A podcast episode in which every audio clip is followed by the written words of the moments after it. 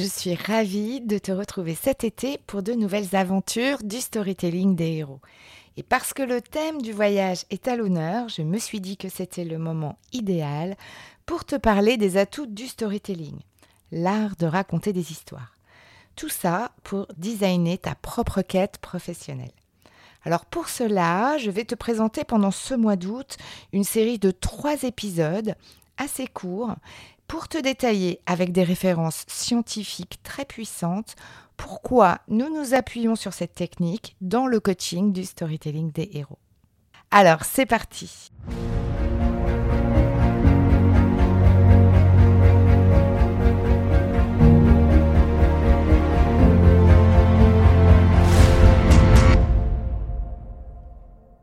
Bonjour, je suis Sophie, plus connue sous le nom d'Elastic Girl. Je suis marketeur et coach certifié. Mon super pouvoir est d'accompagner les personnalités atypiques à développer un environnement écologique pour exprimer leur singularité et retrouver toute leur puissance de création. Si aujourd'hui ton parcours professionnel ressemble plus à des montagnes russes qu'à une croisière sur le Nil, rejoins-moi tous les lundis sur ce podcast Viens t'inspirer des parcours de héros pour designer ta propre quête dans un environnement qui te ressemble. Et si tu es à la recherche de pépites, de retours d'expérience de mentors et d'une bonne dose de décalage, tu es au bon endroit.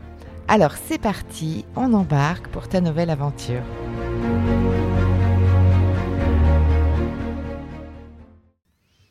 Bonjour, Aujourd'hui, je vais te présenter le storytelling en long, en large et en travers.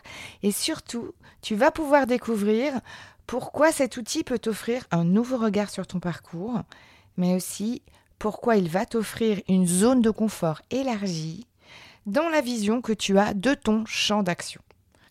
Pour commencer, je te propose de te faire entrer dans le monde du storytelling, mais d'abord comme un outil de communication externe.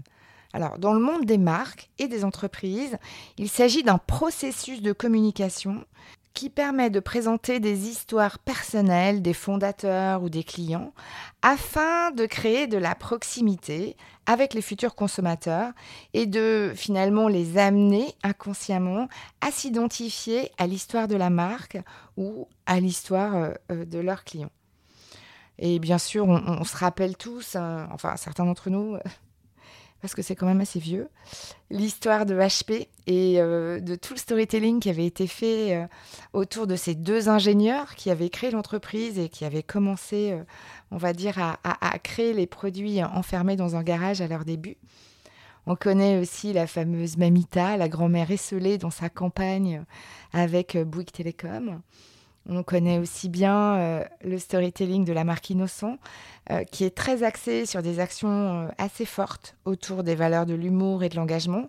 Et puis, bien sûr, on connaît bien le storytelling d'Apple et Airbnb, hein, qui ont été forcément en mode américaine les précurseurs dans ce, dans ce domaine.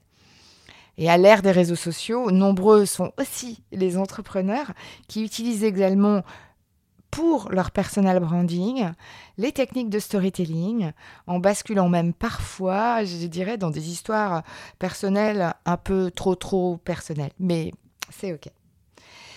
Euh, le storytelling, c'est aussi un outil de structure de discours que l'on pratique parfois pour pitcher auprès d'investisseurs, auprès d'un codir ou pour même présenter son CV afin d'intégrer un peu d'émotion et puis surtout de faciliter l'accès à l'information et euh, de faciliter euh, le suivi des, étapes de ce qu'on est en train euh, de, présenter. J'aimerais maintenant te parler d'une autre approche autour du storytelling, qui est ce que j'appelle le storytelling interne. Celui-ci est plutôt lié à la manière dont toi, tu vas te raconter l'histoire et la manière dont tu vas la visualiser dans ton propre parcours de transformation. Alors la première question qui vient, c'est Ok, super, mais pourquoi se raconter des histoires? Alors je pourrais te répondre simplement que depuis que nous sommes enfants, nous avons un attachement particulier aux conteurs d'histoires. Parfois, ce sont nos parents, nos frères, nos sœurs, qui ont bercé notre enfance en nous connectant finalement naturellement à la sécurité, à la créativité, au rêve, il y a déjà euh, sûrement euh, quelques bénéfices à tirer de tout ça. Mais en coaching, la véritable puissance du storytelling interne consiste à nous permettre de rejouer le passé, en fait, donc de réécrire l'histoire. Alors pour deux raisons. Parce que raconter un événement permet de revivre ce même événement, parce que le cerveau ne fait pas la différence entre une pensée et une situation vécue. Et tu verras tout à l'heure pourquoi ça a des bénéfices de revivre une deuxième fois une situation. Et il permet aussi, ça c'est le deuxième point, euh, de nuancer les faits, c'est-à-dire de porter des focus sur des choses qui sont plus importantes pour nous au moment où on est en train de, de se, on va dire, revisiter son histoire.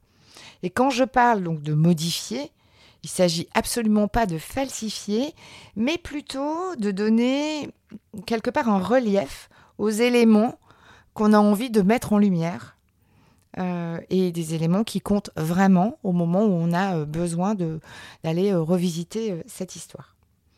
Prenons un exemple, et un exemple de saison. Alors, est-ce qu'il t'est déjà arrivé de partir en vacances avec des amis et au retour de celle-ci, euh, t'entendre raconter les péripéties de votre voyage par un de tes amis, au point d'ailleurs que tu t'es demandé s'il parlait bien des mêmes vacances. Pourtant, c'était le même événement, mais le filtre qui était apposé par ton regard, ta manière d'avoir euh, vécu l'expérience et le souvenir que tu en avais construit avec les, quelques éléments dont tu avais envie de te rappeler et ceux que ton ami euh, finalement avait décidé de mettre à l'honneur n'étaient absolument pas les mêmes. Et c'est ça le principe, c'est le principe du filtre. Et les mots qui sont posés sur un souvenir, en plus, vont aller modifier ensuite ce souvenir. Alors ça paraît un petit peu compliqué, mais on va rentrer dans les détails.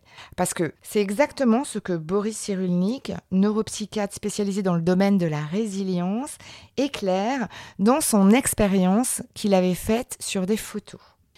Il nous apprend que le fait de formaliser des histoires avec des mots modifie significativement la représentation passée que l'on peut en avoir. Il avait constitué deux groupes, donc un groupe de personnes qui avaient le droit de débattre juste après euh, avoir regardé les photos, et puis un groupe de personnes qui n'avaient euh, pas le droit euh, de, de, discuter, de partager autour de ces photos.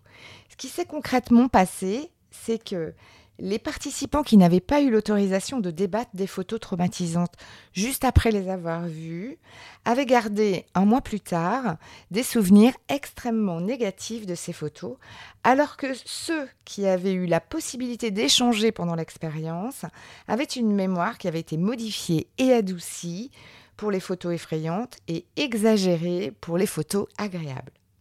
Le phénomène s'expliquait par le fait qu'en racontant ce qu'ils voyaient, ils avaient ajouté une deuxième source de mémoire, et donc à la mémoire des images, ils avaient greffé la mémoire des mots lorsqu'ils commentaient ces fameuses images. Ainsi, à condition que l'on ne bascule pas dans le négatif et la rumination, la parole, la mise en musique avec des mots, avec des phrases, pour établir un récit, constitue en soi un filtre sur ce que l'on souhaite conserver d'une expérience passée. Et c'est une manière de reprendre la main sur les éléments du passé et donc de donner du relief à ce que l'on souhaite valoriser. Il ne s'agit absolument pas de changer le passé, ni d'entrer dans le déni, c'est bien de donner du sens et du poids aux éléments que l'on souhaite valoriser. Et s'il était encore nécessaire de te convaincre, je t'invite à faire justement un petit exercice assez simple. Je t'invite à prendre une situation passée que tu as vécue comme un, peu compliquée, qui était tendue, euh, et euh, je te propose de la raconter en trois minutes en prenant deux scénarios différents. Le premier sous l'angle des partages, des rencontres, et l'autre sous l'angle des difficultés rencontrées. L'histoire est la même, mais la trace laissée dans ta mémoire sera différente.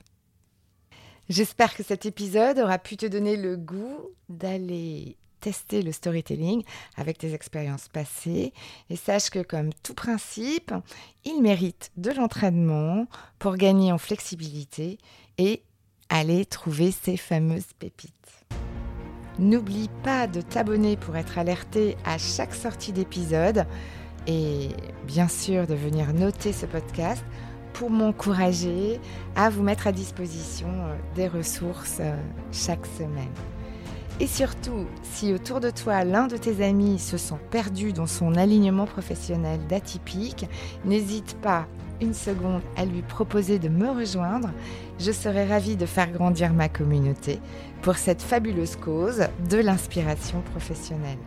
Alors merci pour ton écoute, prends bien soin de ton storytelling et à lundi.